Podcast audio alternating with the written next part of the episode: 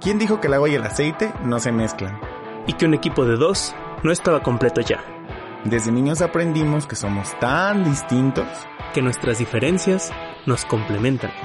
Nuestro objetivo es crear conciencia, Reflexionando acerca de todo, sin filtros. para inspirarte a seguir avanzando. Y que te cuestiones lo que nadie se pregunta. Mi nombre es Joe Rothbard El mío Manuel Rothbal y esto es Entre Dimes. Directas. Saludos a todos, buenos días, tardes, noches, Madrugadas. madrugadas. Me gusta ese- No lo cantes porque lo cantas. Tú siempre cantas, maldita sea. Me da algo cuando cantas. Soy como un coche de esos de helados así parlanchín. No, eres como el, el camioncito de se compran. Ay, no. colchones, Tengo mejores ritmos que ese. Refrigeradores. Nada Bueno, personal. Pero... Serías más como el panadero con el pan. Tin, tin. Ajá, El sí. panadero con Algo el más pan. feliz. Bueno, pues hoy iniciamos el podcast anunciándoles algo muy interesante y raro que es, Bastante raro. pues porque los dos estamos enfermos de la garganta. En, en los peores tiempos para enfermarte de la garganta, Ajá, porque tú estabas súper asustado hasta que Sí. fuiste al médico, igual yo, hasta que ya fui al médico hoy también. Incluso yo atribuyo mi enfermedad de la garganta públicamente a ti en este podcast. Uy, échame la culpa, hijo. Ah, yo creo que fue, fue desde que sal- me la pasé casi todo el día contigo en tu cumpleaños. Ah, que por cierto fue el podcast anterior. Y llegaron felicitaciones muy interesantes. Pero no vamos a decir cosas tan de este tiempo porque este podcast va, este episodio va a durar va- Sí, porque fue bien chistoso que en el anterior yo dije muchas veces, cuando estés escuchando el podcast será mi cumpleaños, pero probablemente alguien lo esté escuchando hoy y entonces ya no es mi ya no cumpleaños. es su cumpleaños. Ajá, es muy raro. Solo revisa la fecha cuando se subió. Exacto. Pero bueno, igual nos disculparán un poco. Los dos andamos algo enfermos de la garganta. De repente vamos a estar raspando la voz o a lo mejor tosiendo. Cosas vamos a procurar no toser al micrófono. Y bueno, nuestra... ya no tenemos monitora de audio, lo cual es muy triste. Tocamos el violín triste en este momento. Pero bueno, este, este, como dice, el show debe de continuar y nos lo dijo nuestro ídolo Freddie Mercury, Show Must Go On, con Show un rolón que hizo de eso precisamente y en uno de sus peores momentos. Show must go on. Y hoy vamos a hablar de un tema, o vamos a partir de un tema muy interesante y está muy emocionado. Sí, les comparto que este tema, por cierto, es algo de lo que yo, en alguna ocasión dentro de los contenidos de video que hago en mi canal de YouTube, pensé en enfocarme de este tema, pero cuando Manuel me planteó la idea del podcast, dije, bueno, am, perdón, podcast. Pensé, bueno, creo que es un espacio genial para poder abarcarlo, porque además es un tema que me encanta, en el cual he trabajado mucho y no de un tiempo corto para acá, sino que tengo años desarrollándolo. Y seguramente tú también que nos escuchas. No sé qué edad tengas, pero digamos que creo que es algo que te acompaña toda la vida y es el ego. El ego. Y no, no hablamos de esta marca de Nada. productos higiénicos para hombres, que sí, sí, por favor, ojalá nos patrocinaran. bueno, no, la idea no es el patrocinio. Sin embargo, bueno, se entiende el ego. Como siempre vamos a empezar hablando sobre la definición de lo que vamos a hablar o del tema. Estamos listos, Emanuel. Porque pasa algo curioso, yo. La mayoría de las personas asocian al ego con un concepto Malvado.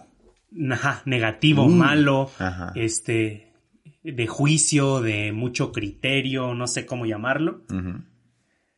Y lo curioso es que si tú buscas, por ejemplo, en internet, en la Wikipedia, que no sé por qué la gente mamadora critica la Wikipedia cuando es una muy buena fuente de consulta, que incluso te pone sus fuentes de consulta.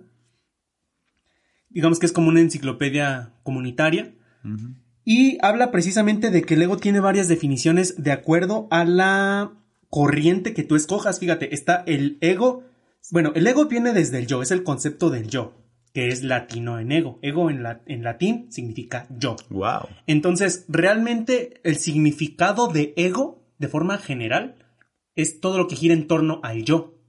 Eso es el ego. El ego es todo lo que gira en torno al yo. Cuando es algo en torno hacia afuera, no necesariamente tiene que ver con el ego. Puede que sí, cuando hablas de eso externo, asociado a ti. Claro, porque lo alimenta. Por ejemplo, yo puedo hablar de ti, pero porque eres mi hermano, y entonces ya está partiendo desde mí. Lo llevo a mí, Uy, al qué ego. egoísta, uy. Ajá. Qué malo. Entonces, el ego realmente significa yo. Y lo curioso es eso, que, fíjate, aquí vienen varias definiciones. El yo en la lingüística, el yo en la antropología, en la filosofía, en la psicología, en las filosofías místicas, incluso orientales, en torno a la idea del yo y adjetivos a lo yoico y la yoica. Es decir, el ego tiene varias definiciones. Yo para ponerla de forma simple, porque no pienso entrar en todas esas materias o ciencias, diría que se trata acerca de el yo. Esa es la definición. Tú me imagino que tienes el de la Real Academia Española o algo así, porque te veía como prestando la atención. Porque en la Real Academia Española sí te habla como esta parte del ego de la forma espiritual, por decirlo así. Mira, te lo tengo aquí. Fíjate, el ego puede tener dos, aquí lo parten desde dos materias o desde dos ciencias. La filosofía, eh, que en este caso creo que sería como una filosofía más espiritual, y la psicología. Desde la filosofía espiritual es la valoración excesiva de uno mismo. Ese es el ego, que creo que la están cagando en esa definición. Pues vamos. Y la otra que tiene más que ver con el psicoanálisis, en el cual me meto en terreno peligroso porque los psicoanalistas son bien bravos con la gente. Muérdanos. Suelten, suelten zarpazos. Suelten sus zarpazos, nos encantan. En la teoría del psicoanálisis de Freud, parte parcialmente consciente de la personalidad humana que controla la motilidad y media entre los instintos del ello y los ideales del superello, o superego o superyo. Es decir, la realidad del mundo exterior. Digamos que es el yo, es el yo, ello y superyo. Entonces el yo es el ego lo curioso es eso, que para Freud el yo es lo que regula precisamente. O sea, creo que la parte que se va más al ego sería como el, el, el ello, que es lo que se va más al, al, impulso, al instinto, a lo que, a lo que nos nutre o nos llena el ego otra vez. Y el super yo, que es como la parte moral, creo yo, que es como, para ponerlo en términos mortales, es como instinto, moralidad y el intermedio, en este caso con Freud, entre el ego, que a mí no sé, no quiero abordarlo desde ese punto de tu cara, me encanta de qué desmadre con Freud. Ajá, estoy muy interesado en esta ensalada de definiciones que acabas de hacer ahorita, el punto es, para aterrizarlo, y es parte de, incluso en coaching lo vemos, desordenar para ordenar. Ya que desordené tu mente, préstame atención. Los que sepan PNL sabrán qué está pasando acá. El ego se trata de ti. Esa es la definición lo que gira en torno a ti. Punto. Uh, listo. No es bueno. Ya, se acabó el podcast. Muchísimas gracias. por habernos escuchado. Me encanta cuando hacemos esto. No, a ver, vamos ahora a los detalles interesantes que lleva el ego. Vale. Suéltale. Ya estamos hablando de que el ego es el yo y entonces un trabajo común natural que deberíamos de llevar en cuenta es esto. Me emociona mucho este tema porque también creo que es un tema que muy pocas personas se atreven a tocar porque suena muy controversial. Justo una persona me mandó una respuesta diciéndome, me encanta este tema del podcast, suena muy interesante, porque realmente el ego tiene una definición muy amplia, etc. Ok. En cuestión de definiciones de, específicamente con la Real Academia Española, dices abarca estas dos opciones, suena muy bien. No necesariamente creo que esté completamente de acuerdo con ello con respecto a que las personas se centren únicamente en esa definición, sino en la invitación que te quiero hacer el día de hoy, que es todo el trabajo que puedes hacer con tu ego, porque hay mucho que trabajar. Y dado que hablamos de que el ego es un yo, no vas a dejar de trabajar contigo nunca. ¿Por qué, cariño? Pues simplemente porque pues siempre vas a estar contigo y no hay una forma de no estar contigo. O sea, es imposible. me sentí como este orador motivacional que dice, querido. Así, así te ah, sentí. Uh, bueno, como sea. El tema está en que Voy a entrar en una definición que sabes que me encanta y que es mi especialidad cuando hablo acerca del ego, que es la diferencia de nutrir versus alimentar y engordar tu ego, que son tres conceptos. Creo que los, es que los últimos dos son lo, son lo mismo que alimentar, ¿no? Por eso se unen en él. Está nutrir, está alimentar y está engordar. El alimento es obviamente el proceso por el cual pues tú llenas de vitaminas y cosas que funcionan y no funcionan tu cuerpo. No, alimentar solo es ingerir algo, punto. Por eso, pero es el proceso por el que lo puedes hacer. Entonces, tu cuerpo se encarga de procesarlo y lo mismo sucede con el ego. Ah. Tú alimentas tu ego, hay muchas formas de alimentar tu ego, o sea, ¿qué ejemplos se te ocurren? Solo quiero hacer la aclaración que alimentar el ego no necesariamente es malo. Ah, Como la definición que dimos de que el ego se trata del yo, no significa que el ego sea malo, ni tampoco estamos diciendo que sea bueno. No polaricen. Solo un sí piensa en absolutos. en este caso, hablamos de que como gira en torno al yo, pues puede ser bueno o malo o a una mezcla de ambas, dependiendo de qué. Como dices tú, ¿qué, qué se puede alimentar? En el grado en el que tenga. Eh, bueno, digamos que es alimento espiritual cuando se trata del ego o emocional. Pueden ser dos tipos de alimento, espiritual o emocional. En este cuarto, en esta parte, la, en este tanto, perdón, la parte física no indaga en tantos detalles porque, se refiere más a un tema de. O sea, como una, manzana alimenta a tu ego, ¿no? exactamente. Eh, la manzana alimenta tu cuerpo, separando como cuerpo espíritu y no por espíritu me refiero necesariamente a alma. eh, creo que es un alimento espiritual que va espiritual. Eh, religioso o espiritual emocional. Y pues no sé, o sea, un halago alimenta el ego. Cuando algo te sale bien, incluso sin que nadie te diga un halago, o sea, sin que venga de, otra persona. De algo externo, aunque tú reconozcas eso, alimenta tu ego. Cuando tú te gusta algo físico de ti o te reconoces algo, alimenta tu ego. Como si tienes ojos bonitos o unas cejas perfectas o una cintura pequeña o Curioso lo que, que depende de la educación de las personas y sus pensamientos. Por ejemplo, incluso situaciones eh, de dudosa moralidad como lastimar a alguien o romperle el corazón a alguien o ilusionar a alguien alimenta su ego. Para muchas personas es así. Pero es a lo que estaba entrando yo en detalles. Hay muchas maneras de alimentar. Lo mismo pasa con tu cuerpo. Puedes alimentar tu cuerpo de chatarra y lo estás alimentando, pues no es, alimento, El tema es que hay alimento que se procesa para nutrir, que es a lo que iba, y hay alimento que se procesa para engordar. Y entonces el proceso es el mismo, pero el fin es diferente dependiendo de lo que te estés alimentando. Y estamos claros que un cuerpo gordo no es saludable y un cuerpo nutrido es saludable. Porque te puede apoyar a resistir más las adversidades, digamos. Y aquí es donde ustedes les están haciendo los clics en su cabeza, decir, ok, ya entendí ese concepto. Porque nos pasa mucho que esta gente que le gusta polarizar el pensamiento y pensar en extremos, creen que tienes que, o sea, que lo contrario al ego es ser humilde o a ególatra, que realmente es el concepto apropiado cuando la sobreestimación de ti mismo es egolatría. Y el narcisismo ni te cuento, eso ya nos vamos a otro pedo. Detalles técnicos. Ajá.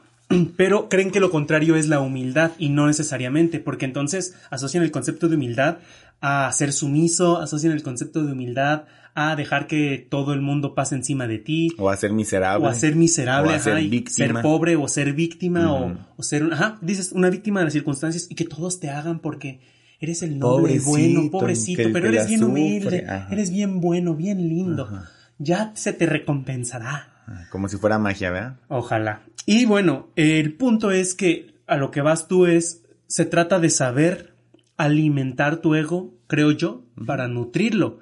Y nos pasa muchas veces que cuando realmente sabemos, eh, me acaba de pasar, bueno, me pasa seguido que dicen, uy, humildad aparte, modestia aparte, y les digo, es que a mí me choca la falsa modestia. Porque la modestia es cuando tú realmente dices, ah, ok, eh, acepto que no soy bueno en muchas cosas, pero sí soy bueno en otras. Y la falsa modestia es como que siempre querer minimizar el halago, e incluso es una de las peores técnicas para recibir un halago minimizarlo, el decir, ay, se te ve bien bonito ese suéter, ay, no, no es para tanto, en realidad ya está bien viejo, es como, estás hasta rechazando eso y siento que es hasta como más ofensivo porque es como si te dan un regalo y tú se lo regresas, ¿cómo te sentirías si tú le das un regalo a alguien? Y esa persona te lo regresa. Hace poquito incluso no sé si te comenté que vi una frase que me encantó, una idea chamánica, que habla de que cuando te agradezcan o cuando te digan gracias, no respondas con un de nada o un no hay de qué. ¿Te hablé de eso? No, no, no. Viene un poquito al tema. Suena muy interesante. es una idea chamánica muy chingona. Si alguien te dice gracias o te agradece o expresa gratitud, no respondas con un por nada o no hay de qué, porque lo que estás diciendo es que no tendría por qué agradecer. Y la gratitud es un regalo, me encanta esa frase. Es una declaración también. La gratitud es como sentir gratitud y no expresarla, es como envolver un regalo y no entregarlo. Cuando alguien te expresa gratitud, te está dando un regalo. ¿Qué pasa si tú le regalas algo a alguien y te lo regresa? Es una falta de respeto. Hasta como que dices, no inventes, no lo apreció, no lo valoró. O ves que lo deja a un lado o que hasta lo tira a la basura enfrente de ti. Pues algo así estás haciendo. Lo más apropiado sería un, fue un placer cuando gustes, qué bueno que te haya gustado, qué bueno que, que, que lo agradezcas, qué bonito que me lo agradezcas. Por supuesto puedes responder algo, pero no un de nada para no invalidar esa energía. En este caso, los halagos o los piropos pasa lo mismo. O cuando clásico, las mujeres, sobre todo adolescentes, ahorita que es de, ay, qué hermosa, tú más, como si fuera una competencia, así como, tú más. Y siempre responden eso. Les da igual si realmente está más o no más bonita que ellas. Es como, tú más. O el, te quiero mucho. Pues Yo es como tantas palabras que se vuelven en automático, como Ajá. preguntar cómo estás y que te este digan bien. Solo es automático, porque no aplica realmente lo que sientes. Pues porque las personas no están acostumbradas a conectar, que sería una invitación también que les podemos hacer hoy, que sean conscientes en el resto de su vida si quieren a conectar con las cosas que realmente están pasando. Lo hablamos ya en el podcast de la importancia de estar presentes. ah, ¿no? tal cual. Entonces, realmente es un, es un factor importante. Pero bueno, relacionando nuevamente con el tema del ego, estamos en una época generacional muy interesante para hablar de este tema, creo yo, porque cada vez más las generaciones actuales que tienen al alcance tanta información, están enseñándose a entender su ego, o sea, como que conocerse ellos mismos, saber qué les gusta, saber qué no les gusta, y además, a muy temprana edad, han tenido muchos la oportunidad de expresarlo en sus redes sociales, por ejemplo.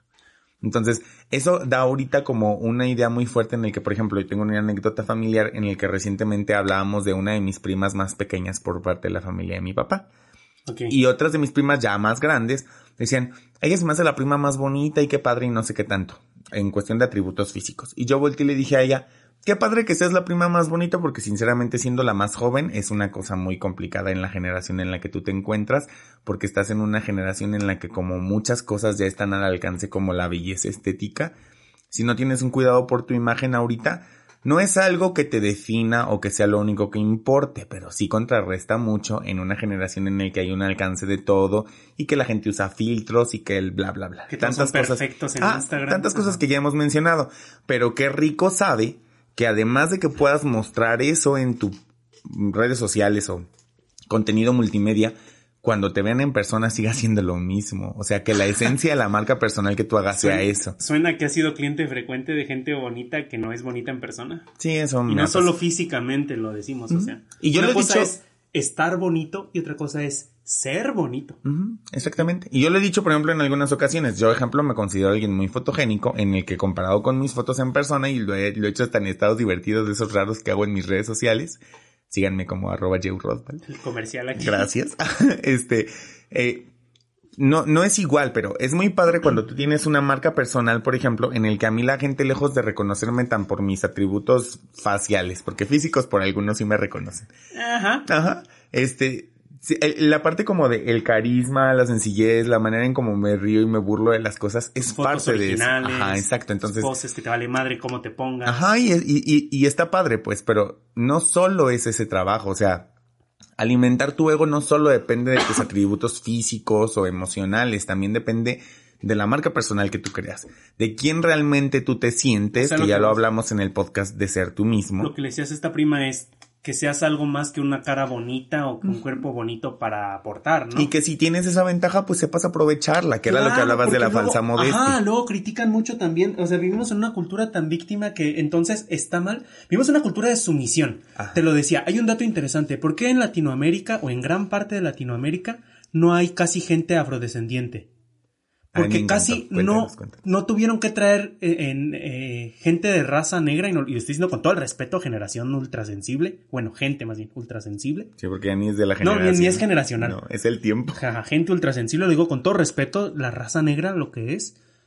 Eh, eh, bueno, no la raza, la etnia negra o afrodescendiente. Pues no hay, que, no hay que investigar mucho para saber Sí, que sí. en la época de la conquista la raza negra era usada como, Como esclavo esclavos. en Europa. Y se los trajeron de África a los países que no se sometieron a ellos. O sea, como Estados Unidos no se sometió tan fácilmente a Inglaterra, dijeron necesitamos esclavos porque de estos unos se nos rebelan y en lo que los matamos o en lo que los, los eh, forzamos, necesitamos mano de obra y se trajeron esclavos. Y en Latinoamérica, la mayoría, porque hay lugares donde sí tuvieron que traerse.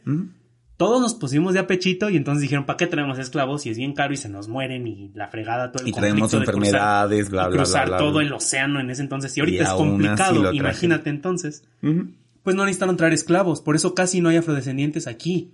Y es un dato real de una persona que se especializa en esto, incluso lo vi en un debate de, de racismo y todo este rollo. Qué padre. Entonces, tenemos una cultura que se pone muy de apechito, que le encanta someterse. Y cuando a alguien le encanta, y, y es la clásica que dicen la mentalidad del cangrejo mexicano, pero yo diría del cangrejo latinoamericano. Sí, porque sucede en muchos países de Latinoamérica. Y ojalá que ya nos creo que ya nos empiezan a escuchar de, de Latinoamérica, pero es muy emocionante, gente. Eh, y bueno, el punto es, como nos pusimos de apechito, no necesitaron trajer eso y tenemos esa cultura todavía que De se ha ido pasando de generación a generación de someter y cuando alguien quiere destacar, lo bajamos. Antes era lo bajabas a madrazos, ahora lo bajas criticándolo y con esta cultura de la cancelación. Y entonces te empiezan a criticar por tonterías porque la gente se lo lleva al extremo y el hecho de que yo te diga, Judiel, no inventes, tienes esta cualidad. O que te diga alguien, tal persona, tienes tal cualidad y que digas, gracias, lo sé. Uy, qué gólatra, no te vayas a marear y la chingada. Visto, Incluso- bájate de tu tabique. ya ves que yo de repente, a pesar de ser un especialista en comunicación, por mi situación neurológica, comunico las palabras de una forma muy tosca. Y yo utilizo mucho las palabras por el significado tal cual. Entonces, yo aplico mucho, te voy a presumir esto. Generalmente se ve bien, pero sí ha habido personas que me dicen, ¿cómo que presumir? ¿Por qué presumir? Eso es pretencioso. A ver, te estoy presumiendo de claro. mostrar, de que quiero compartir esto contigo. Es más, chinga tu madre, no voy a compartir nada por esa actitud tan puñetas, ¿no? Pero es esta cultura de creer que el humilde se tiene que someter, que el humilde no tiene que destacar. Puedes destacar humildemente. Y mucha gente lo ha hecho. Como el concepto que dice que humildad es callar tus virtudes y dejar que los demás las descubran. Me, me agrada en el 90% esa idea y está muy cool. Pero por eso aprende a nutrir tu ego.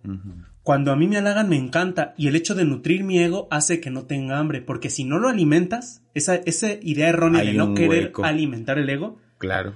A ver, no aliméntate durante un día y lo que te pongan enfrente, sea lo que sea, incluso Te aunque no te guste, exacto. Y aunque sea una porquería para tu cuerpo, te lo comes, Sí, claro. porque tu cuerpo te lo va a exigir. Pero es la parte de la que nosotros siempre rescatamos con el tema de ser conscientes. Alimentar tu ego va a pasar, de hecho pasa, aunque no lo esperes y aunque no lo estés buscando. Hay acciones en reconocimiento que hacen eso. Me encanta El- o sea, ese, ese, el tema de alimentar el ego es algo que no puedes evitar hacer, Es por muy evitas- humilde no que seas. juzgar. Exactamente, es un proceso natural que, que, porque como tu ego significa el yo, tú tienes un yo. O sea, no, no hay una forma, creo que pueda explicarlo más a detalle. Solo es eso, es muy sencillo. Yo te puedo explicar un poquito. A que ver. tiene que ver con, persuasión. El cerebro, para poder entender el mundo, lo tiene que llevar a su propia experiencia. Entonces, tu ego siempre va a jalar algo hacia ti. Si yo te digo, no inventes, comí algo delicioso, tú tienes que pensar lo que para ti es Pues, delicioso. delicioso. Y eso ya es ego. No estoy diciendo que esté mal, es ego, se trata de ti. Si yo te digo, eh, no- o sea, para, hasta para hacer empatía con otra persona y apoyarle emocionalmente, necesitas utilizar tu ego, porque tu ego es, ¿cómo me sentiría yo en esta situación? Ok, se puede sentir muy de la chingada, déjame lo apoyo. Ut- Utilizas el ego como recurso importante para empatizar. Claro. Por eso dices, me encantó, es inevitable, tú no puedes evitarlo. Y como no puedes evitarlo, pues mejoraste consciente De ello y hazlo de la forma más funcional en el que no lo engordes o lo, o lo enflaques, que podría ser la otra parte Por no contrarrestante, por tener miedo a alimentarlo o por sobrealimentarlo o por no nutrirlo. En realidad, yo tengo un gran ejemplo que voy a contar. He buscado cada vez hacer más breve esta historia, no sé cuánto tiempo voy a tardarme, pero Suéltate, suéltate. tienes toda la libertad de interrumpir. No, suéltate. Luego dicen que hablo un montón yo y hasta yo ya lo creo, entonces. Entonces, te lo mereces. Gracias. Ay, voy a llorar. suéltate, dale, dale. Pues mira, esto tiene que ver con una historia personal. Sé que muchas veces les cuento chismecillos como de cosas que me toca trabajar con mis coaches, pero como les dije, este tema del ego ha sido algo que yo tengo años trabajando. Entonces, en el desarrollo de mi ego, Incluso déjame hacer este paréntesis Dime. que a mí ese concepto de nutrir el ego es tuyo. gracias. Yo no sé de dónde lo hayas sacado, si se te ocurrió, qué chido. Seguramente a 40 filósofos antes se les ocurrió, pero Sí, me no encantó que te nació de ti. Gracias. Y a mí me llegó en un momento, incluso tarde, donde dije, no mames, no había escuchado esta frase. ¿Cómo no la había escuchado antes? Desde que hasta envidia me dio de cómo no se me ocurrió a mí, si me entiendes, Ah, es tan sí. buena. Sí, qué padre. y me abrió un montón de posibilidades distintas de atreverme. Estaba en esa temporada donde quería aceptarme a mí mismo con esta pinta de mamón que tengo y la chingada. Ah, no. Vean la foto y ustedes se van a dar cuenta. Ustedes curan, hombre. Y luego, pa, como tengo la forma de decir las cosas, pues na- más lo- nadie se había dado cuenta en diez y tantos episodios de eso, pero qué bueno que nos lo aclaraste ahora que vamos a terminar la primera temporada. Me acuerdo mucho que Itzel, mi hermana, bueno, nuestra hermana, me dijo, imagínate a Stark, referencia super geek, Ay. imagínate Stark queriendo ser el Capitán América. Y yo, se vería raro. Me dijo, tal cual, sé Stark. Sélo, y sélo con tanto orgullo que no se vea mal. Y fue como, cuando me dices esta frase lo entendí mejor. es Ah, es como lo mismo, pero sin esa Ah, referencia. Ajá, sí, Es- porque tu referencia para mí es como, ¿what? Nutre tu ego. Se vale que aceptes que tienes ciertas virtudes, que tienes cierto atractivo, que tienes ciertas cosas. Como Pero también aceptas defectos, defectos, y que hay cosas que- y Y cosas. no atractivas, por supuesto. Claro, como cualquiera. Por eso a mí me abrió la mente y ojalá que les esté abriendo la mente esto. Y con esta historia siento que de ahí a lo mejor filosofaste mucho o maduraste mucho esa idea y siento que viene buena. Pues ahí les va entonces. Es una parte de premisa de mi historia de vida, entonces bienvenidos a la historia de Joe Rosval, de su trágica historia con su ego. Bueno, mi infancia y adolescencia de, pronto pues me volvió alguien muy tímido. El miedo, ya lo he mencionado en otras ocasiones, era una emoción que a mí me movía mucho. No hay tantos detalles que dar porque seguramente alguna vez has sentido miedo. Pero llegó un momento en que empecé a trabajar mi desarrollo personal, que fue a los 16, 17 años, y empecé a trabajar un poco con mi ego. Al hacerlo cada vez más consciente, iba mejorando y llegó un momento y un punto en mi vida muy joven en el que empecé a hacerlo todo muy rápido. Empecé a adelgazar mucho, empecé a volverme profesional, empecé a invertir, empecé a ganar económicamente, empecé, o sea, tuve una época de engordar mi ego impresionantemente urgente, porque sucedió muy rápido todo ese proceso. ¿Y qué pasó? De pronto empecé como a trabajarlo, avanzar, avanzar, avanzar y llegó un punto en el que yo perdí el piso, sí, me subí al tabiquito, sí, me mareé y tú estás consciente de eso y pues no estoy muy orgulloso de decirlo, pero es parte de la historia. Hubo un punto en el que me volví un tanto insoportable incluso para las mismas personas de mi familia que siempre me han mostrado mucho amor. ¿Por qué? Pues porque mi ego estaba hinchado y todo lo que está hinchado quiere decir que no está funcionando y tiene que deshincharse. Hay una itis, e- egoitis. Egoitis. Oye, me gusta eso. egoitis. Bueno, entonces, en este periodo de pronto, pues yo empecé a emprender negocios, me mudé de ciudad, me moví, empecé a confiar en mí, bla, bla, bla. Empecé, digamos, a salir del closet, que fue un paso difícil para mí, no públicamente en ese entonces, pero de pronto descubrí que era muchísimo más atractivo de lo que yo me hubiera imaginado por cosas que antes no valoraba dentro de la Y comunidad. si es alguien que nunca había engordado su ego, pues estaba súper hambriento. Exactamente, porque no era consciente de alimentarlo de la mejor Le forma. pusieron el manjar de porquería enfrente. Pues es súper hincho y todo lo que está hinchado quiere decir que no está funcionando. Es que no es sano. pues, no hay un solo órgano que si se hincha no te cause un dolor. Entonces, O la muerte. o algo peor. El, bueno, sí, ya no hay algo peor después de eso. Entonces, de ahí tuve un accidente en moto que pueden ver en alguno de mis videos en YouTube esa historia, no daré tantos detalles. El tema está en que ese accidente lo único que hizo fue que todo lo que había engordado mi ego se aterrizara en un momento en el que empecé a engordar otra vez, me endeudé muchísimo, dejé de tener fechas de talleres, perdí un negocio, me accidenté con una persona muy importante en mi vida que era un gran apoyo y que le mando muchos saludos a mi estimadísima Body Claudia. Eh, o sea, sucedió un evento muy sencillo que algunas personas te pueden decir, "Mm, por eso le hiciste tanto de pedo, pero creó un impacto tan fuerte en mi ego gordo que lo único que me quedó fue estar en reposo conmigo, que es mi ego, con mi yo, sin todo lo que por años había trabajado, no tantos porque te dije que fue muy rápido Y sin poderlo alimentar. y sin poderlo alimentar como estaba acostumbrado a hacerlo, de ser un hombre ocupado con un negocio, con éxito, con reconocimiento, Citas. con viaje, con citas, con atractivo, con poder rechazar a quien yo quisiera hablando de no saber alimentar el ego que lo dijiste, y que eran cosas que en ese depender, momento entre comillas, de tu familia. no depender de nadie, ser independiente, bla, bla, bla, tener toda la libertad de hacer lo que se me diera mi gana, bla, bla, bla, bla, bla. Que hasta la fecha lo sigo haciendo mucho de eso. Pero la diferencia es que la manera en cómo me enseñé a canalizarlo en ese reposo de estar con mi ego deshinchándose y que fue un proceso muy doloroso porque cuando el órgano que se hinchó se empieza a quitar la hinchazón de manera natural, duele. Y a eso agrégale que todo lo que engorda es adictivo. Exactamente. Entonces es una desintoxicación de, de una adicción, Mm. pues es, es abstinencia. Exacto. Y bueno, gracias a ese proceso difícil, tuve la oportunidad de enseñarme a nutrir mi ego y fue cuando aprendí este concepto. Gracias por reconocérmelo, me encanta compartirlo y estoy muy feliz en serio compartiéndolo en este Es podcast. una idea súper chingona. En el que comencé a reconocer que estaba rico, que sabía bien alimentarlo, pero que necesitaba encontrar qué nutrientes no tenía yo que eran los que iban a nutrirlo, porque la que ya tienes para que lo nutres, pues si lo que te está funcionando, pues no te lo quites. Que con esto no se trata de rechazar lo que puede engordar tu ego. Recíbelo y dale una mordidita. Pero enséñate a digerirlo. Es como en una dieta. Si te, si te invitan un pastel y si te gusta el pastel, porque hay gente que definitivamente no, Ajá. y lo recibes, la forma inteligente, que se trata de una nutrición balanceada, precisamente la alimentación debe ser balanceada. Se trata de que si ya te comiste ese pastel y sabes que te va a engordar y que te va a nutrir poco, lo compensas, lo compensas con ejercicio, lo compensas dejando de meterle tanta cosa que engorde en los siguientes días o en el siguiente día, depende de tu metabolismo, de tu ego, de tu ego metabolismo.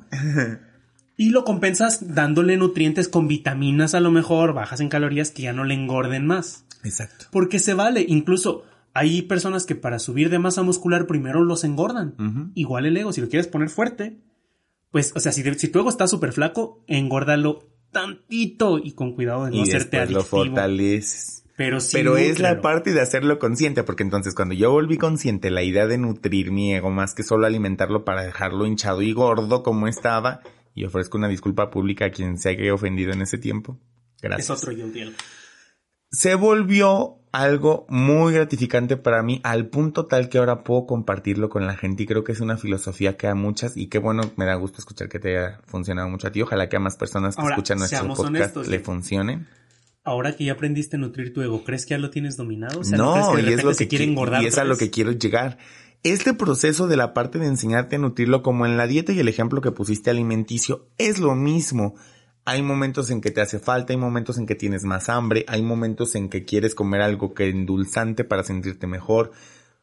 Hay, se vuelve la montaña rusa común que ya te han explicado en tantos lugares de la vida. O sea, no se vuelve una línea estática no hay una parte en la que se quede estandarizado y siempre sea sencillo. Es complejo trabajarlo, es difícil. Recientemente me he topado con varios confrontamientos personales con conocidos, etcétera, en el que me doy cuenta que puedo empezar a subir ese escalón de hincharlo, pero necesito regresarme. Y es padre del. De... como, como, como feedback de decir. Ya se te empieza a engordar tantito, ¿no? Ya se le ve una lonjita a ese ego. Ajá. Ah, y está padre porque es en donde el, el, el concepto de la humildad creo que cobra sentido. Donde, donde ser humilde entonces implica haber alimentado a tu ego al punto tal en el que tú decides el alcance que tú quieres tener. Porque si tu meta en la vida es ser el empresario más exitoso de tu país, por ejemplo, y para eso necesitas mucha actitud y un ego bien chido para poder enfrentarte a los madrazos que seguramente te va a mandar un montón de gente, que no soy yo quien te tiene que decir que eso puede pasar porque es obvio, y ráscale tantito y vas a ver que es cierto. Entonces, es importante el hecho de hacerlo consciente, que es lo que nosotros siempre rescatamos aquí. Hazlo consciente, aliméntalo, pero busca qué es lo que necesita tú, yo, que le hace falta, que busca para poder complementar lo que no está completándose en él. Y es como en la dieta, busca lo que le hace bien. Y ojo, con lo que le hace bien no me refiero a lo que se siente bien porque mucha de la comida saludable sabe bien feo. Todos sabemos, aunque eres de esa gente rara que le gusta el chayote como postre. pero seguro que no te gusta el jitomate o la cebolla o no te gusta el aguacate, que no sé quién diablos no le gusta el aguacate. ¿Quién les ha hecho tanto daño en el mundo, gente? Puro Michoacán. Pero te lo dice alguien que, por ejemplo, yo amo la Nutella y yo si me compro un kilo de Nutella me la voy a acabar en esa noche o el máximo en tres días. No me va a durar una semana. Como una vez ilusa y tontamente me quise autoengañar de me voy a comprar una Nutella. Para el mes. Para que me dure un mes. Dos rebanaditas de pan que les embarre Nutella que tanto es tantito y me duró tres días. Pero como hice eso, yo conscientemente me puse las pilas, empecé a comer los deliciosos chayotes de postre. Uf, delicia culinaria. Pero en compensación, es decir, si eso le hace bien a tu ego, no necesariamente le sabe bien. Y de repente se vale. Incluso yo les llamo dosis de realidad, cuando de repente ¡pum! te bajan a la realidad de decir, o sea, que por ejemplo, me acaba de pasar que, que, que, que tienes alguna expectativa de alguien o con alguien y de repente es como que no, a ver, no te emociones porque no va por este rollo. Uy, qué buen Hablando tema de cualquier estás tocando, qué buen tema estás tocando. Y la gente se emputa con esa gente y me dice, ay, perdón, y yo, perdón, ¿por qué? Nada más es una dosis de realidad. No hablo del ego, aquí estoy poniendo solo una metáfora, pero es como de, eso me ayudó a aterrizar que, a ver, Manuel, no te vuelves para este lado porque no va por ahí, va por este otro y ¡fum! aterrizas esa idea. Eso funciona para negocios, funciona para pareja, por ejemplo, funciona para un montón de cosas, también funciona para el ego. Es para que no hagas sociedades con quien no debes, para que no te ilusiones con quien. Luego dices que te rompe el corazón cuando no lo hizo la otra persona. O que lo digas de manera franca. 500 días con Sommer. ¿Sommer tuvo la culpa? No. No, ella dijo desde el principio. El Oye, plan que tenía. A ver, tú y yo no va a ser nada serio, no nos vamos a enamorar. Y luego, duramos 15, 500 días andando y con este tipo lo acabas de conocer y te vas a casar. ¿Por qué? Y le dice ya, solo pasó. Así es la vida. Solo pasa. Sí la está cagando, evidentemente, porque, o sea, sí creo que hay una alerta de que alguien tan prontamente se va a casar, pero ya es muy pedo de Sommer. Pero, es digamos verdad, que porque te lo tuvieron que poner en una película breve, pues tampoco, pues. Es Hollywood, sí, sí, Ajá, sí. no hay que ser tan radicales. Bueno, el punto es, esas dosis de realidad, velos también como dosis de nutrir tu ego, de decir, pues, ah, o sea, como que la vida de repente tiene esta, esta magia de, ya comiste mucho pastel, ahí te van vegetales. Hasta en las alitas te ponen, ¿qué es? Perejil y, y Y zanahoria. zanahoria. Apio y zanahoria. ah, apio, perejil. perejil quien. es una rama. Ajá, pero imagínate que también te dan perejil. Emanuel va a unas salas muy especiales Eh, Son unas alitas que te dan perejil y te ponen este, Espárragos y todo. Ah, Uy, super fitness. chulada y, y sin gluten aparte. Bueno, continúa con lo Queda del- claro que, el- que lo culinario no es lo mío. Y precisamente esto es un aterrizaje de ego de Emanuel, ¿ves cómo lo sabes todo? Ay, Está chido, Qué porque- bonito darse cuenta, ¿no? Claro, y cuando tienes eso, como dices, encuentras esa humildad. La humildad se trata de que has nutrido tu ego, porque si no nutres tu ego y no lo alimentas, ve al súper con hambre y vas a agarrar todo lo que Lo te que- pongan enfrente. lo primero que te oferta. Con tantito que te llenen el ego, se te va a disparar hacia arriba. Y si no acostumbras a tu ego también, o sea, si siempre lo tienes a dieta y te la pasas ultra nutriéndolo, pero no le das su pastelito, no le das su chocolatito, no le das su, su gusto, se va a desacostumbrar ese ego y en cuanto le den tantito dulce se le va a hacer adictivo y aguas. Y yo justo hoy tengo dos historias con respecto al ego muy buenas A que ver, me su- pasaron. ah, vienes muy anecdotario tú hoy. Está muy chido, pero este tema me está encantando porque además aplica mucho. Y llevamos muy buen tiempo, así que date. Ahí les va el primero, que seguramente va a sacar una buena referencia y después les guardo el segundo. El primero data de una historia económica laboral que ya te conté del día de hoy. Publiqué un producto en venta en el bazar que tengo. Es una joya esa. Sí, fue muy divertido porque la persona que es mi proveedor, digamos el que me trae, porque yo soy comisionista, me dan el precio de venta. Entonces, me trajeron un teléfono celular muy caro en pro- en- en- para publicarlo y lo publiqué y en las redes sociales me están acabando así en comentarios y puras reacciones de me divierte y me entristece en mi publicación del celular de 2100 pesos que cuesta como 800. Y yo realmente lo hice porque pues esta persona que me lo trajo es alguien que está aprendiendo a hacerlo. Yo no tengo ningún problema en que la gente se burle de mí porque yo mismo lo hago constantemente. Y las respuestas que tuvo esa gente fue como de, uy, no le vas a perder nada si lo quieres vender así. Y yo les empezaba a ¿Quieres responder hacer como rico de, vendiendo un teléfono? Ajá, y les dije, amigo, no es mío, a mí me dan ese precio, mi trabajo es publicarlo.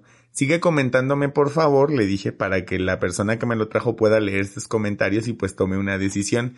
Y pues se metió un montón de gente, el chiste es que terminaron bloqueando a uno. Fue un relajo. Porque bien luego la gente tiene una mecha bien corta. Sí, pero pues cada quien. Yo ya eso ya hemos hablado en otro podcast, ojalá lo escuchen los demás. El tema está en que la persona esta me decía, ¿y, por, y, y a ti no te agüita que te digan? Y yo, no, pues es que realmente, o sea, a mí es la parte de entender cuando no tiene que ver con tu yo. Ajá.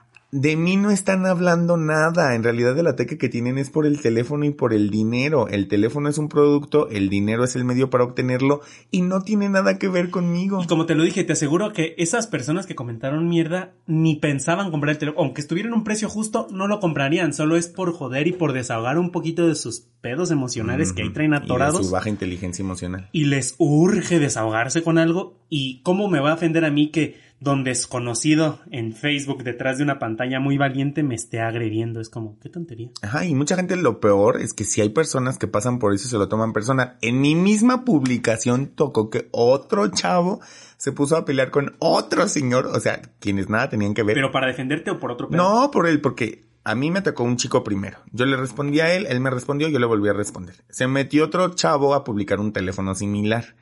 Y a ese le respondió otro señor, que ni era el primer chavo. Espero no estarlos enredando. Sujeto A te critica, sujeto, Sujeto- B publica un nuevo teléfono, Ajá. sujeto C entra a criticar al sujeto B. El sujeto B. Y sujeto B y sujeto C se echan la conversación súper macabra, criminal, casi querían amenazarse de muerte. Ay, claro, y yo solo halagué a sujeto C y le dije, eres incre eres extraordinario, le puse. Y así, estuvo- yo la verdad estaba atacado en serio. Cachetados con guantes Atacado de la risa. Mi publicación ahí sigue. Les confieso, ha sido una de mis publicaciones de venta más populares en redes sociales. Y divertida. De hecho, a lo mejor la voy a guardar y la voy a enmarcar. Ay, no mames. Pero en- es- está súper padre porque, o sea, enfocándolo precisamente a este tema, tengo también nutrido ahora el trabajo que he estado realizando con mi ego para todos esos que les venden conferencias de que el ego es malo y que conocer tu ego es malo. Suelta y, tu ay, ego, desapega tu ego. Y miren que amo mucho a la gente que se dedica a esto, pero por favor amigos, o sea, no inventen. No polaricen más. Me encantó un día que una gran conocida mía me dijo, fui a una conferencia que hablaba de ego y me hubiera encantado que hubieras sido tú a participar para que aterrizaras a la mona que Ah, me dio el curso y le dije, bueno, pues algún día tendré oportunidad, esta es la oportunidad, tú sabes quién eres, comparte este podcast. Ahora, eso es perfecto ejemplo de la importancia de tener un ego nutrido. Porque si tú tuvieras un ego gordo, Me peleo. ajá, te peleas y empezarías con esa Una de- guerra. de tú no sabes con quién te estás Metiendo, metiendo, porque ahora resulta que todos se sienten, todos se sienten la- influencers, todos se sienten este criminales, que no sé en qué momento ser criminal es algo Halagador. halagador o Pero valioso. cada quien. Todos se sienten tal y cual. Juan de las Pitas también. ¿En qué momento ser influyente te vuelve un halaga- halagador? ¿Te vuelve un lamebotas? No alguien halagador. Ah, muchas veces. Ajá.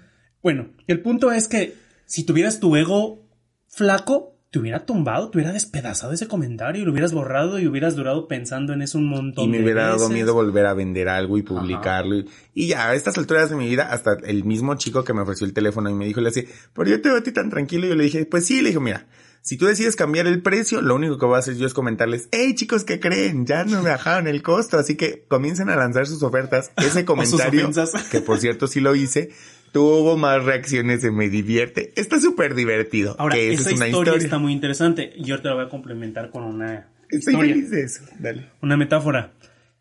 Eh, hay una metáfora muy, muy chingona oriental que habla de un maestro de un arte marcial, el que tú quieras. Y está enseñando a sus pupilos, a sus, a sus padawan, a sus Ay, pupilos. sus, sus- tan... sus- Ay, no lo sus- puedo creer. sus, este, chaolines, no, ¿cómo es? Sí. Chaolín, no, Por sus eso- pequeños saltamontes. Por eso no te has vuelto influencer, por esos ejemplos que usas. Soy un super, aunque no tenga la pinta de verdad, soy un super geek, geek- de closet porque no parezco. Ajá. Y no soy tan a ese extremo. Bueno, Eres un geek disfrazado de mi rey. no, no sé si eso es un halago o una... Viniendo de mí sí lo es. No, tanto. Bueno, Bueno, el punto es, Listo. llega con, es- este maestro está con sus pupilos, enseñándoles, etcétera. Llega un exalumno de él que lo superó, el clásico, ¿no? La clásica Que historia. nunca sa- falta. Satanás, ¿no? Que se revela el alumno y quiere Y superar sale al adelante maestro, de ajá. su forma. sí. Y llega y lo empieza a insultar y lo empieza a criticar y que tú no eres un buen maestro. Yo desde que me liberé de ti creció mi super fuerza y mi ki y la chingada. Eh, término de Dragon Ball. bueno, el caso es que este men ya se siente súper chingón. Le dice, yo puedo, te reto un duelo, no vas a poder conmigo. Y este cuate no le hizo caso, él siguió entrenando. Volvió a ir otro día, lo volvió a retar, lo volvió a insultar. Este cuate nada más volteó, se reía y no le hizo caso. Porque tampoco esa mamada de, ay, no le, no Ay, le importó. oh. Meditó y le dijo, puso la otra mejilla y esas Te mamadas. amo. Ajá. Pégame otra vez, ¿no? Soy Ajá. un ser de luz, Ay, no. este, en este caso no LED, soy un ser de luz incandescente, este, porque genero calor. Neón. Eh, porque brillo en la oscuridad. Consumo muchos watts, por cierto. Em, Continúa. No, o sea, se rió como en tono de burla el maestro, pero lo ignoró. O sea, dejó que él soltara su Se desgastara solo. No se desgastó él con él, pero no lo ignoró de que, ay, no voy a hacer como que no pasa nada. ¿Mm? Cuando se acerca uno de esos alumnos y dice, maestro, este tipo lo ha ofendido durante tantas veces, ¿por qué no lo enfrenta? Yo sé que usted es un fregonazo, yo sé que sin bronca lo podría vencer en una batalla. ¿Por qué no lo enfrenta? Y dijo, porque él solo hace lo que puede, lo que tiene. Él solo, él solo da lo que tiene, dijo. Si una persona viene y me da un insulto, es, es, es como si me estuviera haciendo un regalo. Es su contenido. Si yo no recibo ese regalo, ¿qué haces? Si tú me das algo, me extiendes para darme algo y yo no pongo las manos para que me lo des, ¿qué haces? Pues te quedas tú con. Se queda él con él y por eso cada vez él se llena más de ese coraje y por eso se emputa más y cada y vuelve al otro día más enojado queriendo provocarme porque ni siquiera se lo estoy recibiendo es como ah está bien quédatelo y le va a quemar y va a terminar que soltarlo ahí está se los dejo mi momento zen ya ven que yo soy muy espiritual momentos de reflexiones con Emanuel Ok, gracias. Ahora, historia número dos. Cambiamos la página. Vamos a contarlo como si fuera otra historia ajena para que las personas se sientan identificadas. Imagínate que estás en un momento en tu vida en el que alguien te gusta. Gustarte me refiero a que físicamente es atractivo, lo has conocido en dos citas. Quiero hacer un paréntesis. "Mm, sí, jalo". gente, si a alguien te gusta, no es que estés enamorado de él. Escucha el podcast, el episodio número 2 y el episodio número 3. Amor es el acto de amar. Para, y el episodio número 3 que es... De la eh, idea de la pareja ideal. Ay, sí me acuerdo de los Ay. nombres. Y yo casi nunca me acuerdo de nombres. Vaya, vaya, Qué esto se puso más interesante. Ah. Pero bueno, gustarte no es estar enamorado, no se intensen, porque es de, ay, la persona que me gusta, te pueden gustar 40 personas sin bronca. Bueno, entonces imagínate que con una de esas 40 o hasta con las 40. Bueno, con una persona que me Este gusta. ser humano, pues ya puso una historia, que las historias son lo máximo, ¿no? En redes sociales. Y pues le respondió la historia a esta persona, ¿no? Al que le gusta. O a la que le gusta, o como cada quien Persona se que le guste. identifique. Ajá. Persona que le guste. Que le guste. No, habla bien. Y entonces, pues ya, eh, le respondió y le dijo algo así como de, ay, qué padre que estás en ese lugar, a mí me encanta tal platillo de ahí, y pues a ver si un día vamos, bla, bla, bla. Digamos que la respuesta de la persona al protagonista que recibió este mensaje, Háblalo a la, a la audiencia. Tu respuesta es. La respuesta de la otra persona fue algo como entonces, es que desinteresado. yo me enredé. Ok, la pongámoslo en mí. Yo le mandé un mensaje a la persona diciéndole, qué bonito ese lugar, súper bien, bla, bla, bla. Ah, Y me respondió como por cuarta vez de mi insistencia de buscar verle de nuevo. Algo como de... Es con quien ya se había salido. ajá, pues solo vine para... porque los dueños son amigos míos y me invitaron y pues no había venido y quedé de venir. Ok. Y yo fue así como de, ah, bueno, oh, entonces, eh, pues lo lamento mucho y pues ojalá y un día puedas probar las hamburguesas de ese lugar que están deliciosas.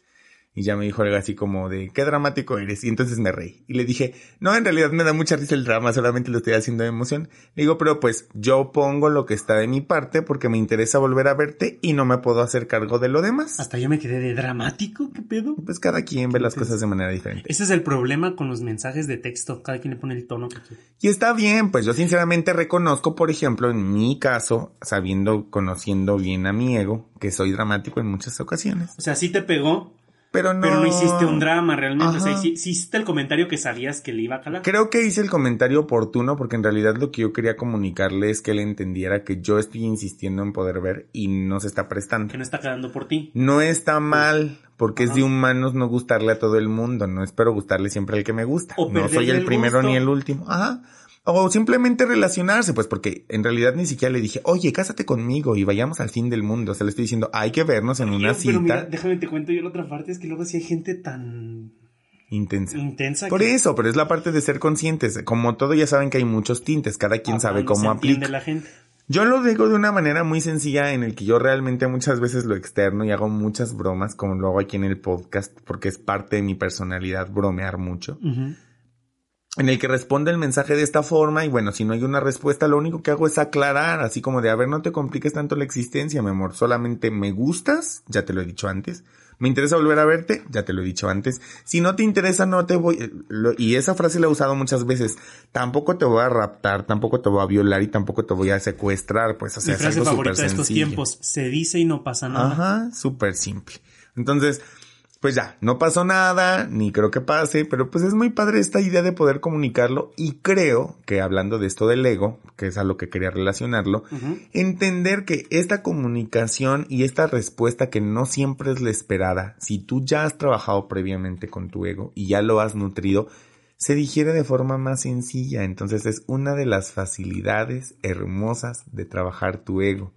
No quiere decir que evite sentir porque en algún punto dije yo, pues qué triste la neta que no se preste porque pues me gusta y no es muy común que alguien digamos me guste cuando me ha dicho cuatro veces que no. O sea, ¿Sí me no, no eres de insistir tanto. no, comúnmente. Quisiste como dar la. Dije, bueno, es la cuarta oportunidad. Dije, y, y, y de pronto la perspectiva en mí cambió porque Me no fue. mal, oye. No, ¿Es gracias. cierto? O bueno, quién Pues sabe. no sé si esta persona lo tome muy a gracia tu ok, comentario. bueno. Pero espera, voy al punto importante que quiero de esto. Mi perspectiva, precisamente por mi tranquilidad de mi relación con mi ego, cambió y dije, a ver, si en realidad el tema de conversación es lo que estás rescatando, que hace que te guste esta persona, ¿por qué no puedes tornarlo en una amistad? ¿Y por qué no cambias la búsqueda y tu estrategia?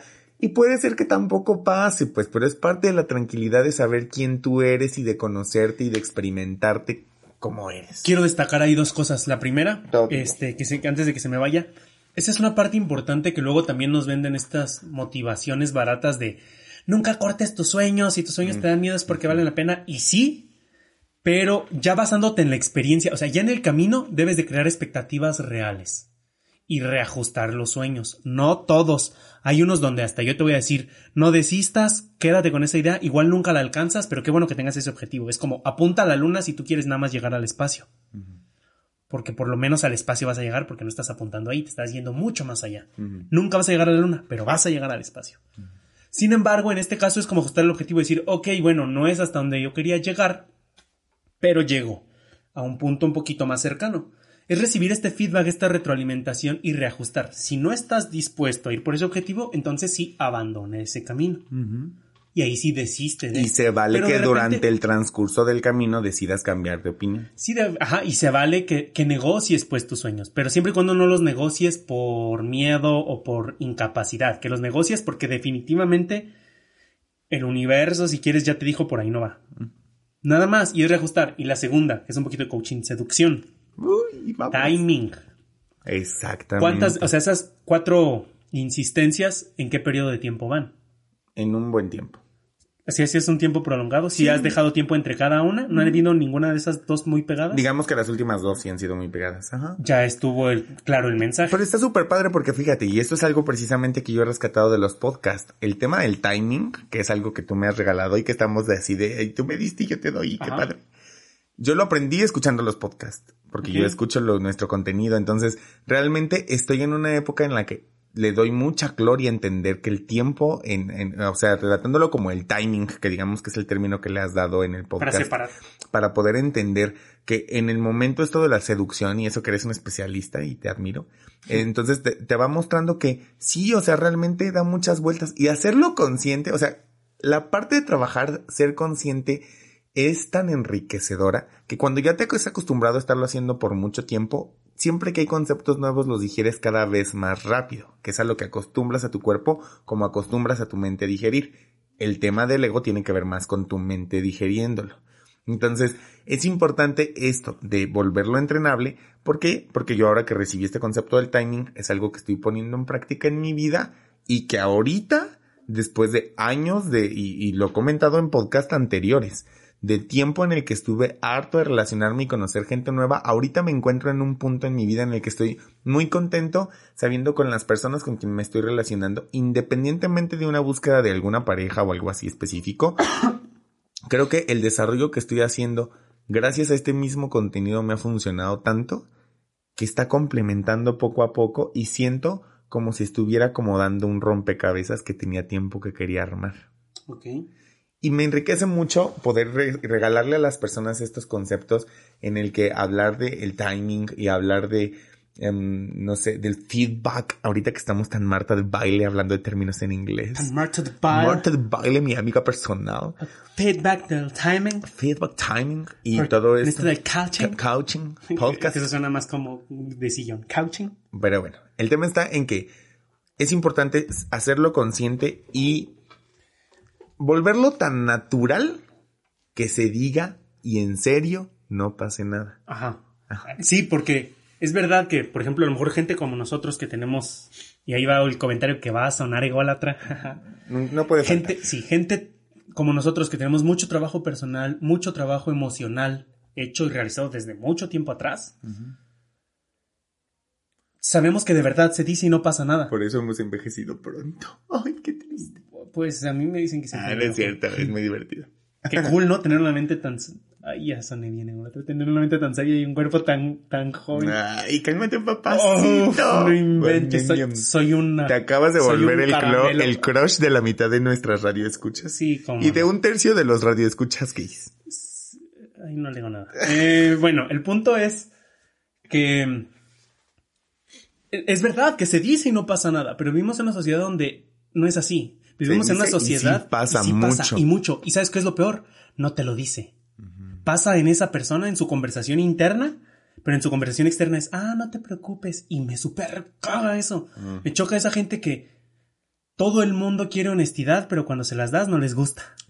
Todo el mundo habla de libertad, pero ven a alguien libre y, les, les- cala. No puede. Todo el mundo habla de amor, Y alguien le muestra cuando- amor pero y le envidian el amor. le envidian o les asusta o incluso no lo quieren sentir. O lo ven irreal. Entonces, es- hay mucho pedo con eso y la gente trae un chingo de pedos. Eso es parte de lo que nos mueve tanto a hacer estos podcasts, a hacer, bueno, este podcast y hacer estos episodios y hacer este contenido.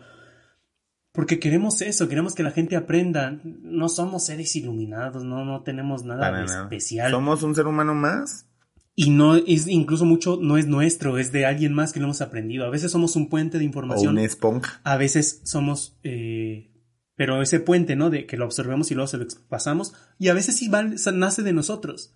De cualquier forma, es algo que, por ejemplo, a mí personalmente me mueve mucho. Yo veo a Emanuel del- de 19 años, hace 10 años, todo el crecimiento que he tenido y estoy seguro que si hubiera tenido a alguien, o sea, si yo ahorita viajara al pasado le diría, Emanuel, no la cagues, agarra el pedo en esto, mucho mejor todavía. Entonces, yo tengo esa esperanza de que de repente le estamos llegando a gente que es como, wow, no mames, me encantó como me lo dijiste, no inventes, me acaba de cambiar esto, la idea, me acaba de abrir la mente, me acaba de caer un 20, o incluso es una idea que ya tenía, pero lo pusiste tú con las palabras correctas. Eso se me hace bien interesante. Y de eso se trata, que de verdad se diga y no pasa nada. Me gustó como lo dijiste, yo. Hacerlo entrenable. Suena difícil, muchas de las cosas que aquí decimos, incluso yo he escuchado comentarios que me dicen, es que tú lo dices muy fácil, pero es una chinga. Sí, como todo, como cuando aprendes a manejar, o sea, al, al menos los primeros dos meses que estás manejando, Eres más delicadamente consciente. en Ajá, y, es hacerlo. mu- y, te, y te estresas y ni música pones, no quieres que nadie te hable. Es muy estresante, pero eventualmente lo vas a hacer Deja de rutinario. Si no te atreves a vivir ese periodo estresante, va a valer gorro, como ser estudiante. Si no te atreves a ponerte esa chinga estudiando, cuando de verdad empieces a, a- Ejercer. a ejercer, vas a decir, wow, no inventes, valió la pena esa chinga. Todo en esta vida vale, es como la dieta. También lo decíamos. Cuesta trabajo, pero Ahora- cuando llega el resultado lo vale. Sí, y claro, y quiero aclarar eso, los conceptos de ego, a- a- ponle lo que viene después de, para que sepas definirlo. O sea, el ego es yo, pero por ejemplo, hay egolatría, hay egoísmo, y la gente los confunde y dicen, el egoísmo es bueno, no, el egoísmo está de la chingada. El ser tu prioridad, que no sé cómo se le pondría con el ego, ego primo- primordial o qué sé yo, debe de haber algún concepto. Si no, Pero- luego lo inventamos. Ajá, pero el ser, aprender a ser tu prioridad, o sea, que primero estés tú, súper. Y ya lo expliqué una vez, pero el egoísmo no, eso de una dosis de egoísmo, sé que se dice para que la gente lo entienda fácil, pero las cosas como son, no, no, dosis de egoísmo ni madres. El egoísmo, o bueno, Dosis una dosis de sí. ego, podríamos dosis de decir. ego, ajá.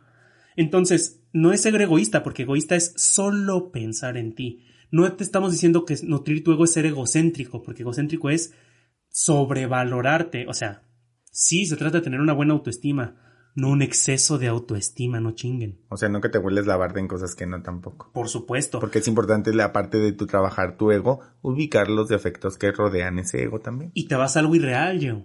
O sea, esa gente que cree que las puede todas y cuando no se frustra y como vive en un mundo raro donde él cree que sí, Y que piensa que todo el mundo está presente de eso. o que todos están en su contra y entonces si no puede no es porque no puede, sino porque alguien está en su contra, que hasta se quejan porque llueve. Y es como de, como si alguien adrede te hiciera que llueve. O sea, incluso es, eh, hay un concepto de un, de un pensador que se me hace muy interesante, que dice que lo que ha hecho que mucha gente tenga esta parte religiosa de querer llenar su vida con un ser consciente de ti es ego. Porque tengo que ser tan especial que me crearon específicamente a mí. Y pasa mucho, y lo dice en una de sus obras que me encanta, y tú fuiste, que dice, ¿cómo me pasan estas cosas a mí? ¿Qué hice yo? Y que dice él en su personaje, ¿qué hice? Nada, y así es la vida. Porque el ser humano, ese es el error del ser humano, creerse especial, creerse que se merece. A veces no hiciste nada y te pasan cosas de la fregada. Y te lo sigues mereciendo de todos modos. Y a veces sí, y, y, bueno, no sé, el karma, dharma, como le quieras llamar, a veces no aplica, a veces de verdad el karma. Dicen que Hitler, que la fregada, Hitler le fue súper bien, digo, morirte de un balazo cuando todo lo que tú provocaste es nada. Haber durado un mes recluido para que no te encontraran a todos los años que duraste jodiendo un miles de millones de personas. Ese es tu punto de vista. Ay, sí, perdón. Es que yo no soy un ser espiritual. Yo no entiendo de qué hablo. Ay, ay, ay. Pero este punto es real, o sea, es ego, la dosis saludable de ego. Ojo con eso, porque incluso cuando es puro nutriente, tómate puras vitaminas a lo loco. La dosis saludable De- de, de- ego. ¿te gusta Nombre. para el nombre? Sí. A mí me gustaba la de.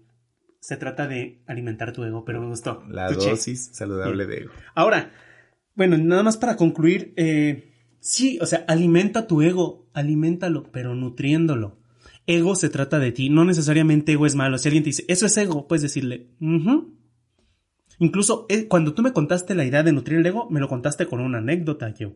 Donde me dijiste que llegó una psicóloga de estas que nosotros amamos, una psicoanalista que te dijo, tú eres un narcisista. Y tú, "Eh, no sé, ¿por qué lo dices? O sea, ni siquiera luego, luego rebatir. Pues porque esto y esto y esto y esto te argumentó algo y tú. Tal vez, no sé, pero pues yo creo que me va muy bien. O sea, como, pues eso, precisamente, mira, No, lo y, estás y fue muy divertido Que- porque le dije, ¿y eso quiere decir que es malo? Y volteó y me dijo, no, yo también soy narcisista, por eso me caes muy bien. Y yo, ah, gracias. Y se me hace como una tontería decir, Sí. no inventes, o sea, tuviste que llevar ese extremo cuando estoy seguro que no creo que como tal seas un narcisista, porque Narciso sí estaba súper enfermo. Sí, sí, sí, eso es algo muy fuerte. Busquen qué es el narcisismo real. Es como la gente que cree que bipolaridad es sentirse en la mañana feliz y, Y luego sentirse triste. triste. en la tarde. Ajá, pues no. No jodas. O, o depresión, o depresión es sentirse triste porque algo le salió mal Ajá. o porque terminaron una relación. es algo más complejo que eso. O ansiedad Nosotros no somos los especialistas de ello. inquieto. Hay quienes lo hacen, atiéndete con ellos y los amamos a colegas psicólogos y psicólogos. Y precisamente tú le dijiste a ella, y que te dijo ella, es que tú, pero que tú le dijiste a ella, ¿no? Es que yo no engordo mi ego. A mí se me hace bueno porque lo estoy nutriendo. Y fue como, para mí fue un boom, me volvió la cabeza. De esas cosas que digo, oh, te mamaste. Me encantó eso. Y a eso voy. Ojalá que este episodio te sirva para quitarte esta idea rara de ego, que tener dinero es malo, lo que decíamos de la gente bonita. Qué chido que la gente bonita aproveche que sea bonita. O sea, imagínate que tú naces súper alto y no aprovechas esa ventaja cuando te dicen, oye, puedes bajar algo alto. No, porque qué mal, qué, qué, qué clase de Es persona un soy. error haber nacido Ajá, alto. ¿Qué qué clase de persona soy de aprovecharme que nací alto para O que alguien que nació sin brazos y sin piernas y motiva a la gente diga, no, no, no, no, es que yo estoy mal, es que el cuerpo humano debe estar completo. Y, y no. Aprovecha tus ventajas. Si naciste en una familia de dinero, qué chingón. Ojalá que lo aproveches nutriendo tu ego, no engordándolo. Si eres bonita, si eres guapo, qué chingón, aprovechalo. Si, si, si tienes, si eres fuerte, incluso genéticamente, no alegábamos que yo, por ejemplo, no engordo. No es que se me siempre mantenga súper flaco, pero me No, cuesta trabajo engordar.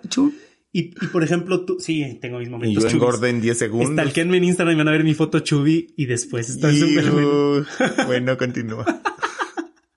es una escena que no quería recordar. Pero eso voy, son ventajas. Es como si yo me quejara. Eso, eh, el hecho de tener nutrido tu ego y vivir en esta realidad te permite saber cómo compensar. Yo siempre he sabido que yo no soy señor carisma. Lo compensé convirtiéndome en alguien persuasivo. Entonces, yo no me gano a la gente en un instante como tú. Y no me peleé con eso y no me autoengañé vendiéndome la Lo idea. aceptaste y lo que aceptas desaparece y puedes vivir con ello. Y no desarrollé carisma como tal. Mm. Lo compensé con otra. Exacto. Que fue volverme persuasivo. Hay muchas herramientas Volverme- para completar. No, ya, me iba a sonar súper mamador lo que iba a decir. Tu conclusión, yo. Pues concluyo que el día de hoy es muy importante porque están descubriendo que tener un ego no es ni bueno ni malo, como todas las otras herramientas que hemos mencionado. Estoy muy contento de que nos hayan escuchado. No, creo que no tengo mucho más que rescatar porque ya se dijo y no pasa nada. Entonces, llévate estas dosis y síguelas compartiendo y ponlas de en práctica. Se dice y no pasa nada. Sí, frase célebre del chumi chumi babies. Chumi chumi mem. Este, pero bueno, entonces la invitación, como siempre, gente, sean conscientes, disfruten su vida, vayan por sus metas, en verdad, crear conciencia y compartirles súper enriquecedor. Gracias para las personas que nos mandan buenos comentarios de lo que está pasando con el podcast. Síguenos compartiendo. Nos encuentran en nuestras redes sociales como arroba dimes y directas. Todo junto. Todo junto. Y como se escribe tal cual. Y porfa, comiéncenos a seguir porque es importante para nosotros poder trabajar con el contenido que les va a completar lo que estamos haciendo ahorita. Ay. Estamos creando imágenes, ya tenemos ahí varios tweets que, que son capturas de, de lo que de lo que publicamos. De repente, frases interesantes o buenas que nacen aquí del podcast, las publicamos. Andan viendo fotos porque también nos encanta el relajo. Y lo que ustedes ubiquen que nosotros no hemos tomado en cuenta y que tú digas, Yeo, Emanuel, es que esto, esto". Sí. me, a mí esta frase me pudo y me funcionó y esto, mándenosla en un mensaje privado si para quieren poder considerarlo. pídanoslo. Hay gente que dice, pero me mencionas, por Sí, supuesto. Sin que problema, nosotros no tenemos pedos con eso del ego. Para poder mencionar a otra gente que nos da mucho de qué aprender. Los amamos mucho, les mando un fuerte abrazo, sigan nutriéndose en todo sentido, sean muy felices y pues nos vemos en la próxima también. Nos vemos y nos escuchamos muy pronto, gente. We love you. Fin. En su ego. Feo,